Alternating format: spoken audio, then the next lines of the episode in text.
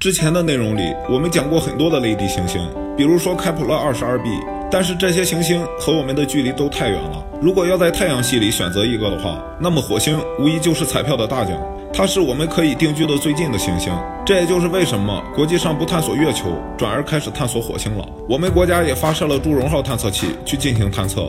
之前我们讲火星的时候说过，火星确实有可以让我们生存的条件，但是没有哪一个星球像地球一样这么完美。火星也有它的弊端，那就是大气压太低了。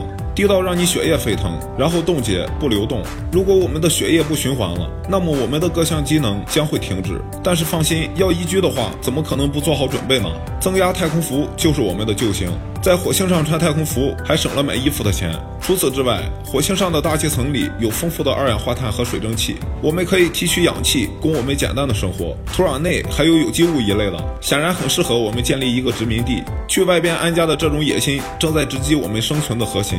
有科学家预测，若干年后，地球将面临各种各样的威胁，而不再适合人类居住。比如说，冰川融化使海平面不断上升，淹没陆地，人类的生存空间越来越小。